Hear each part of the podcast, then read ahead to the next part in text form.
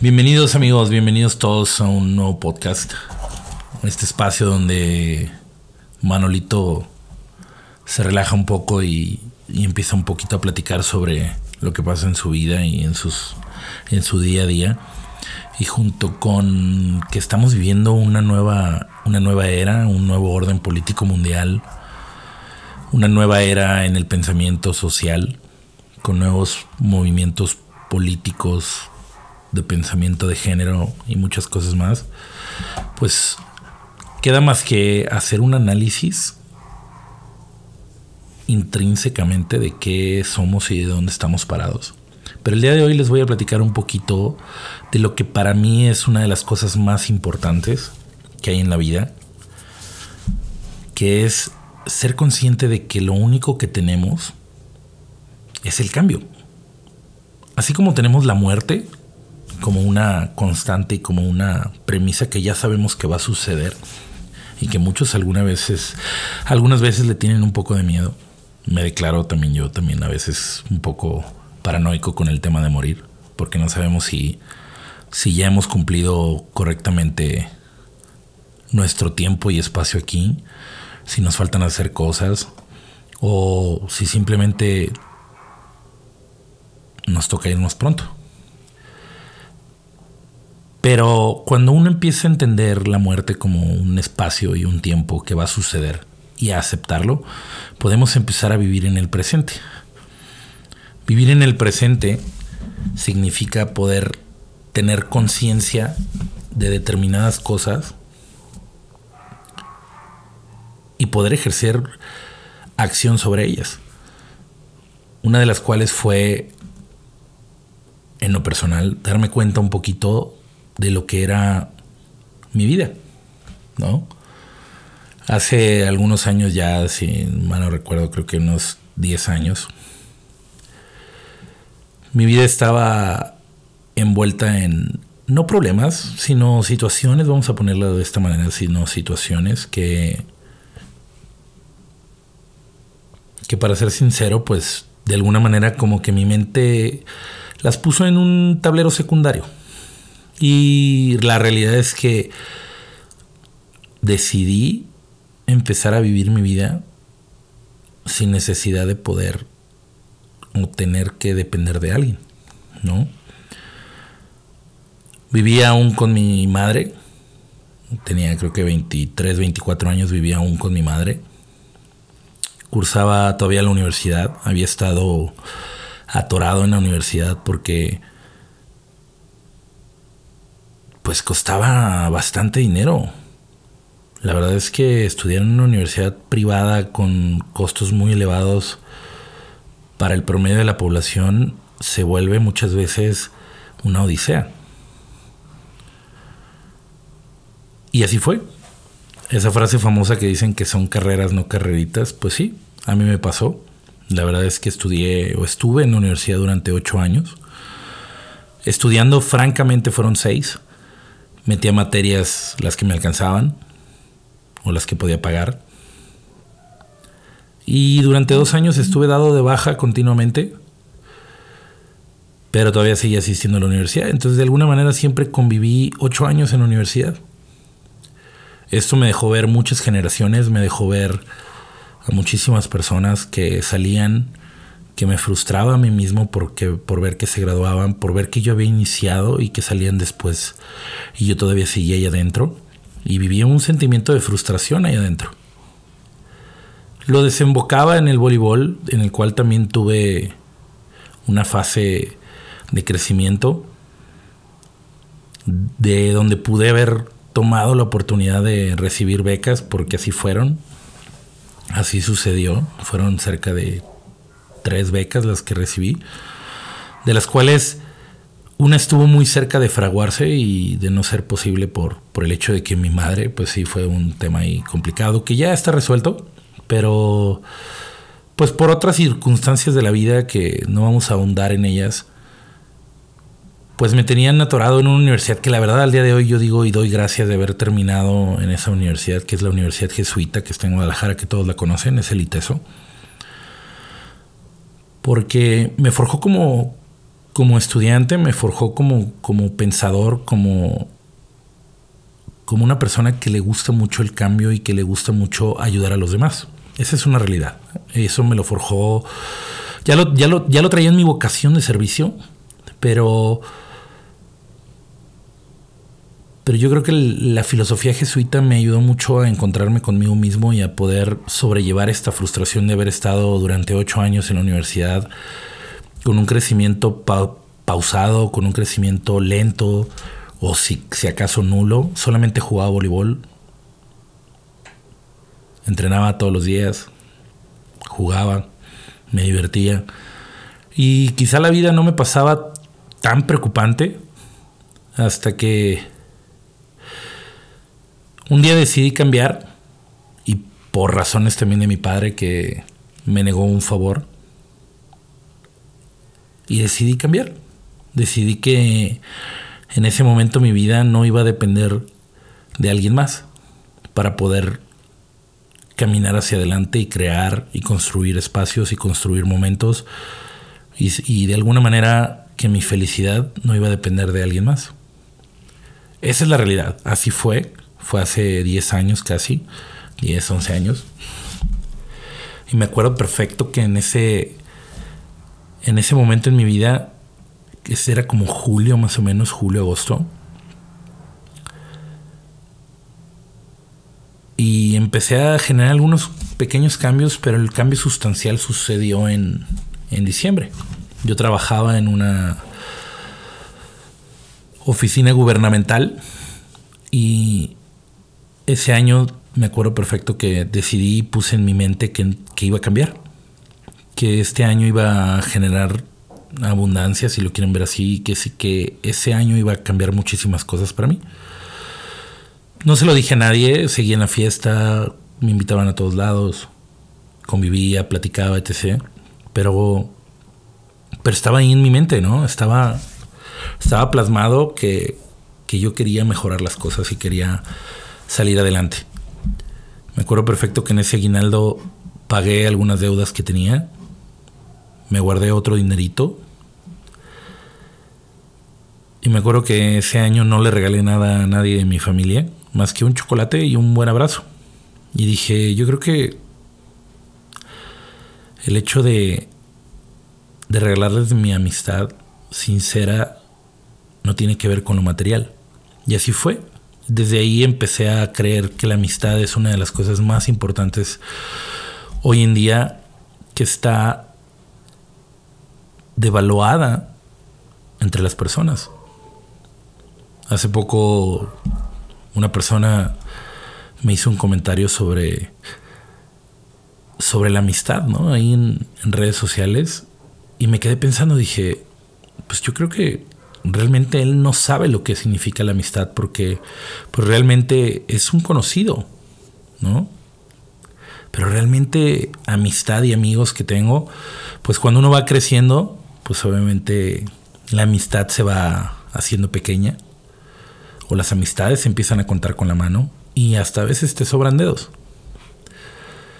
Entonces en ese momento de mi vida pues empecé a valorar muchísimo la amistad, empecé a entregarle mi amistad genuina y sincera a las personas que me apoyaban y que me y que creían en mí y que de alguna manera yo sentía que eran personas nobles, ¿me explico? Y ahí empecé a cambiar empecé a pensar hacia adelante, empecé a, a leer. Recuerdo mucho que empecé a leer autores como, como Prem, Prem Dayal, creo que era una cosa así, Prem Dayal, Osho, empecé a leer cuestiones de motivación, empecé a leer libros de superación, porque no quería quedarme estancado. Tenía muchas ganas de crecer en el ámbito laboral, tenía muchas ganas de, de que las personas valoraran lo que sé hacer. Pero mientras tanto, una parte de mí, separada, estaba resolviendo los temas familiares y otra parte de mí estaba resolviendo o estaba viviendo, disfrutando mi juventud. Me acuerdo que iba al antro y salía con chicas, me la pasaba muy bien, disfrutaba, pero recuerdo en algún punto de la vida que que empecé a ser muy sincero con las mujeres y decirles, ¿sabes qué? O sea, no... En este momento de mi vida no hay un sentimiento de querer algo formal. Si gustas, lo podemos tener de manera informal y pasárnoslas muy bien. Había personas que decían no, había personas que decían sí, pero al final del camino, una de las cosas que más o hasta el momento me han agradecido es que fui sincero fui objetivo y sincero con lo que quería en ese momento de mi vida. Y de esa manera pude, al día de hoy, conservar amistades, conservar personas y valorarlas por lo que son, no solamente por el hecho de un acto sexual o de una salida y, desecharlas, ¿no? Entonces, me acuerdo que una parte de mí estaba viviendo esa época bacanal, por así decirle, pero siempre mi mente estaba fijada en esperar una oportunidad y querer crecer. Iba a comer con amigos, juniors, y siempre me preguntaban qué, era lo que hacía yo con ellos y les decía, pues de alguna manera aprender a ver cómo viven ustedes, cómo, cómo se comportan, cómo se manejan, para, para yo aprender, para poder vivir de una mejor manera, para poder crecer en el ámbito de las finanzas porque realmente en mi casa, yo creo que esa es una de las reformas educativas que tiene que hacer el gobierno sobre el cómo explicarle a los jóvenes a manejar sus finanzas personales. Porque nadie nos explica. A reserva de que tengas una familia o un papá o una mamá muy, muy conscientes de que su hijo puede llegar a tener un futuro difícil o un futuro fácil si aprenden determinados conceptos de finanzas para su futuro. A mí mi padre no me lo enseñó, no lo culpo, no, era su obligación, porque tampoco él lo, sabía ¿no? en aquel momento. Y mi madre de alguna manera venía de, de un coloquio más, más acomodado y podía entenderlo de mejor manera pero bueno, el tema de mi madre es un tema aparte, que no había como la comunicación completa para poder acercarnos y saber qué era lo que necesitaba yo. Entonces, pues decidí, decidí hacerlo por mí mismo y empecé a entender un poquito cómo funcionaba, pues tanto estaba en la universidad, a entender un poquito el sistema económico, cómo funcionaban los conceptos básicos de no sé, de deuda, de crédito, apalancamiento, de, de lo que era una inversión, de lo que era el ahorro. Y recuerdo perfecto que desde que estaba en la universidad me habían ofertado la opción de, de ser asesor de seguros. En aquel momento pues todavía mi mente un poco somnolienta todavía, por así, por así decirlo no, no conceptualizaba lo que pude haber hecho cuando tenía 25 años. Si al día de hoy tengo 34 y tengo 6 años como asesor de seguros y he tenido la oportunidad, la oportunidad de crecer de una muy buena manera, a veces me pregunto qué hubiera pasado si hubiera tomado exactamente ese día que me lo ofertaron, hubiera tomado esa opción.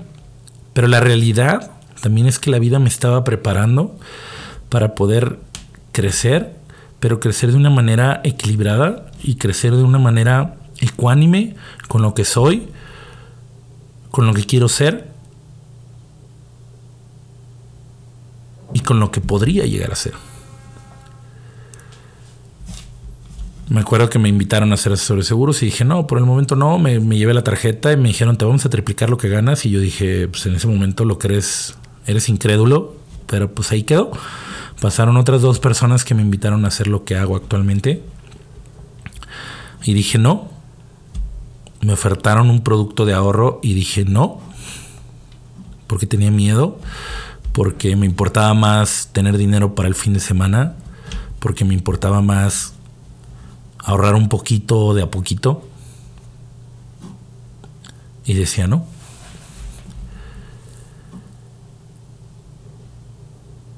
Regresé a estudiar el último semestre.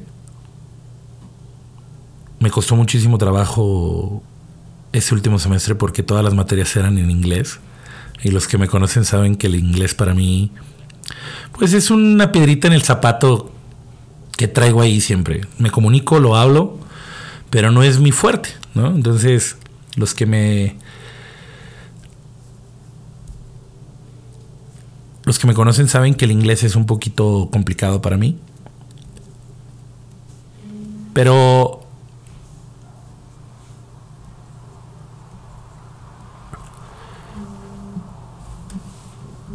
pues decidí salir y me costó lo que me costara, me gradué.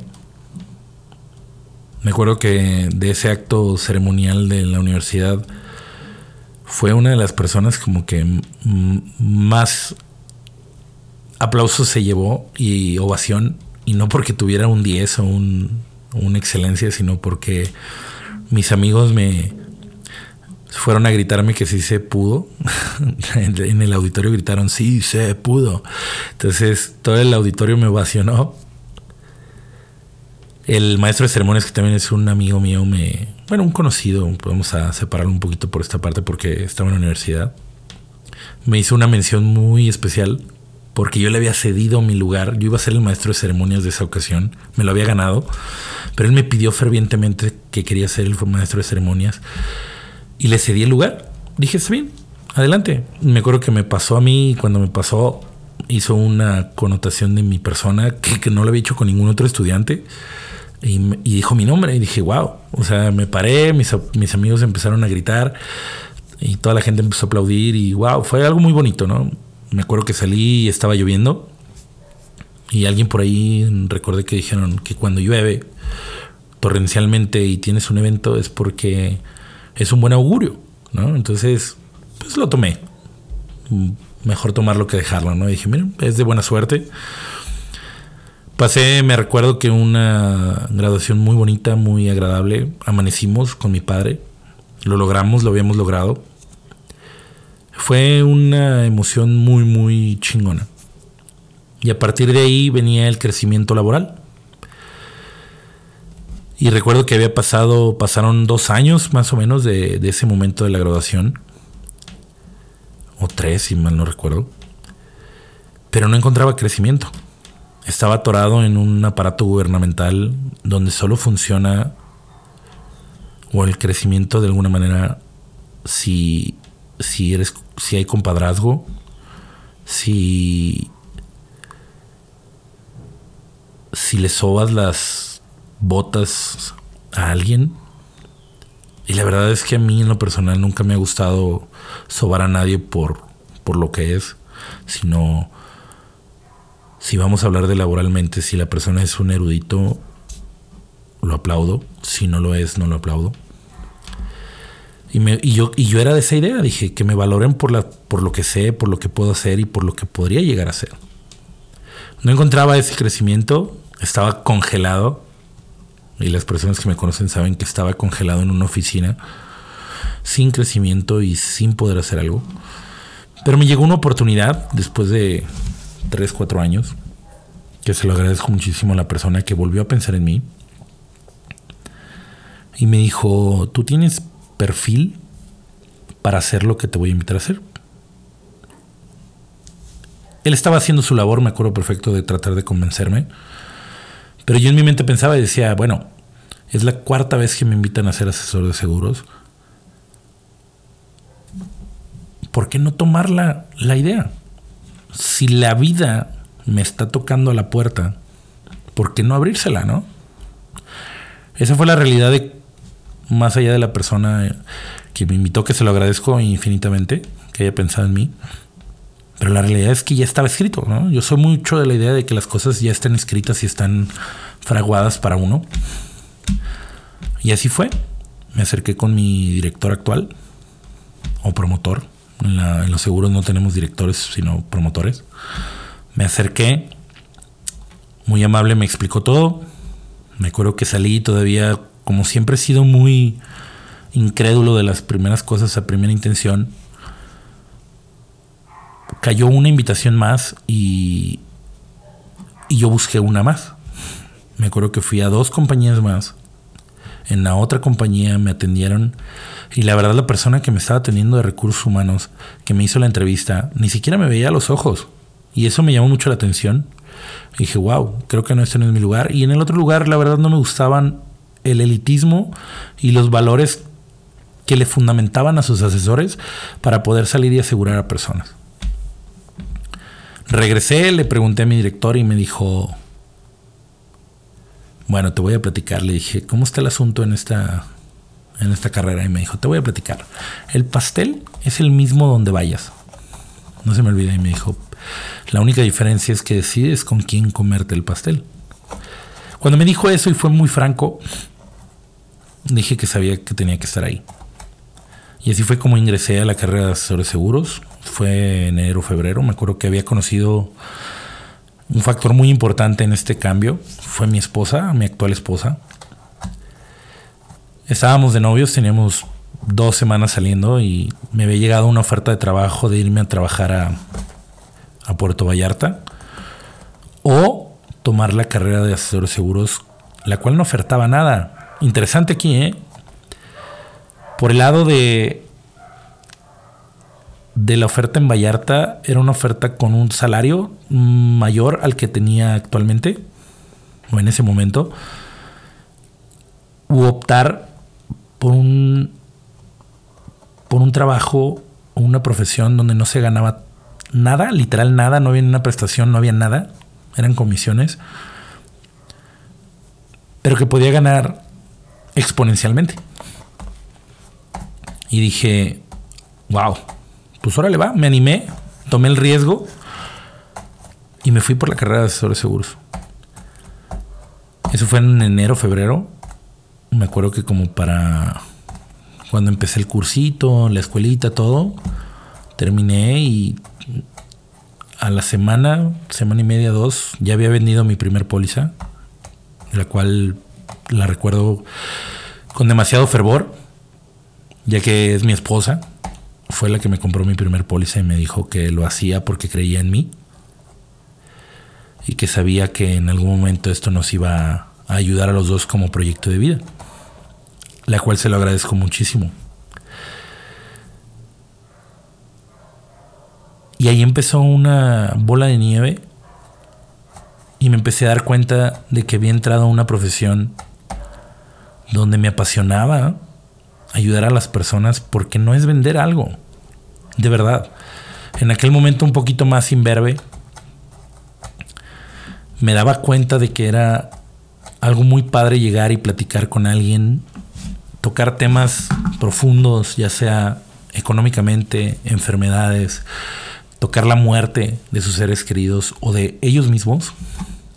Y llegaba a conectar con determinadas personas y las personas entendían lo que yo hacía. Y me regalaban su confianza y empezábamos a trabajar juntos.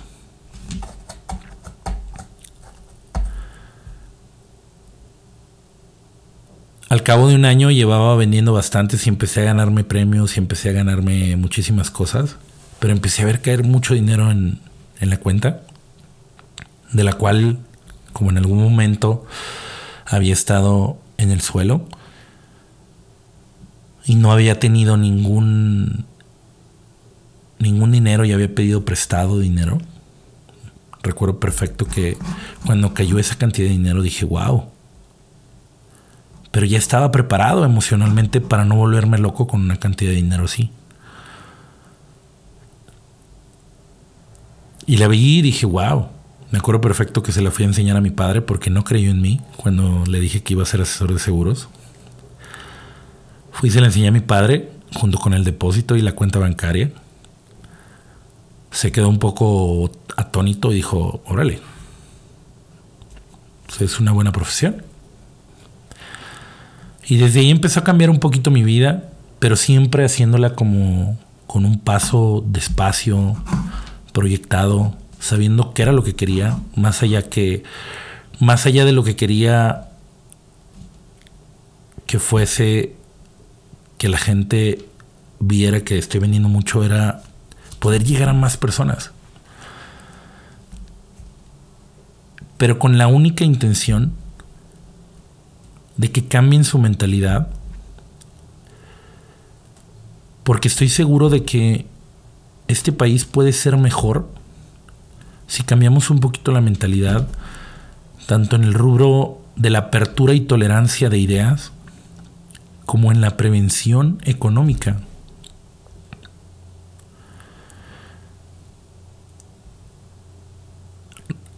Hoy por hoy, después de seis años de ser asesor de seguros, de haberme ganado premios, de haber estado viajando por el mundo y de haber hecho bastantes cosas, sigo con la misma premisa, con la idea de que la persona que me escucha, al menos si de todas las personas que me escuchan o me leen, una sola persona puede entender lo que hago, que es prepararte para el futuro. Porque el futuro te va a abrumar. El futuro te va a atropellar con gastos, con renta, con luz, con agua, con tu jubilación, con tu con tus hijos, con la educación de tus hijos, con un posible divorcio, con la muerte de tus padres, con la muerte de tus hermanos, con enfermedades. Ese es el futuro. Todos queremos un futuro bonito donde tengamos mucho dinero, donde podamos vivir tranquilamente y tengamos esa tan anhelada libertad financiera. Pero la realidad es que el futuro es, es incierto y el futuro a veces trae problemas económicos, trae muertes inesperadas, trae cambios radicales de pensamiento, de, de vida, de trabajo, de muchas cosas. Trae enfermedades. Y es por eso que yo hoy, al día de hoy, creo totalmente que si quieres mejorar tu vida, no la vas a mejorar escuchando un libro de superación personal. Te va a ayudar, sí, Pero cambiar y meterle a tu mente el chip del cambio, del crecimiento, del girar en positivo y vibrar lo que todo el mundo llama de repente ahí cuando va uno a Tulum, las, estás vibrando alto y cosas así. Yo creo que si empiezas a pensar de esa manera, vas a empezar a cambiar, vas a modificar tu energía las personas con las que convives se van a alejar unas, se van a acercar a otras, porque tu vibración, tu forma de pensamiento va a hacer que se vuelva una bola de nieve en el ámbito en el que, en el que lo hagas. Si vas a trabajar, si vas a ser administrativo, si vas a ser gerente, si vas a ser directivo, si vas a vender seguros, si vas a vender latas de, de papel, no sé, latas de papel, latas de aluminio. Si vas a vender acero, bienes inmuebles, como ahora que está de moda este video de los chicos de, de Capital Growth. La verdad no sé en cuánto tiempo yo he vendido tantas cosas, pero pues lo único que sé es que me gustaría que muchos mexicanos, mexicanos como tal, no, no mexicanos de un sector, no white no no personas de bajo estrato, mexicanos, porque todos somos mexicanos, prevengan y crean que cambiar es posible, que tener una mejor vida es factible solamente si hacemos pequeños cambios. Pequeños cambios que se vuelvan fructíferos en el largo del tiempo, porque estamos acostumbrados y queremos que los cambios sucedan rápido. Como cocinar un pastel que está en dos horas y nos comemos el placer delicioso de un cupcake o de un pastelito o de un brownie que los hace mi esposa muy ricos. Pero la realidad es que el pensamiento positivo y vibrar en un pensamiento positivo y cambiar de pensamiento toma tiempo. No es fácil Porque tenemos que romper estructuras de pensamiento, paradigmas de pensamiento, para poder llegar a, a que cualquier cosa la puedas ver como una oportunidad y no como, no como un obstáculo. Hoy, desde mi trinchera, y ya para no agobiarte más con, con esta plática aburrida, la verdad es que me gusta mucho platicar y disfruto muchísimo estar frente a la computadora haciendo que mi cerebro gire en pensamientos como estos. Pero me gustaría cerrar este podcast invitándote a que cambies. Invitándote a que quieras ser mejor. A que modifiques tan solo un patrón de conducta, un patrón de pensamiento, un patrón de comportamiento y verás que muchas cosas van a empezar a cambiar alrededor de tu vida. Hoy por hoy, y viendo aquí los pequeños trofeos que tengo situados a un lado de mí, que más allá de tener un lugar y un posicionamiento social, me doy cuenta de que son el reflejo de, que pequeños pasos en el pasado han forjado una brecha que al día de hoy estoy muy contento de ser lo que soy. Y que si puedo ayudarte a cambiar de pensamiento, con mucho gusto lo voy a hacer. Que creas que la vida allá afuera es difícil, sí, sí lo es, pero que también es fácil si lo piensas y si no le pones obstáculos a tu mente.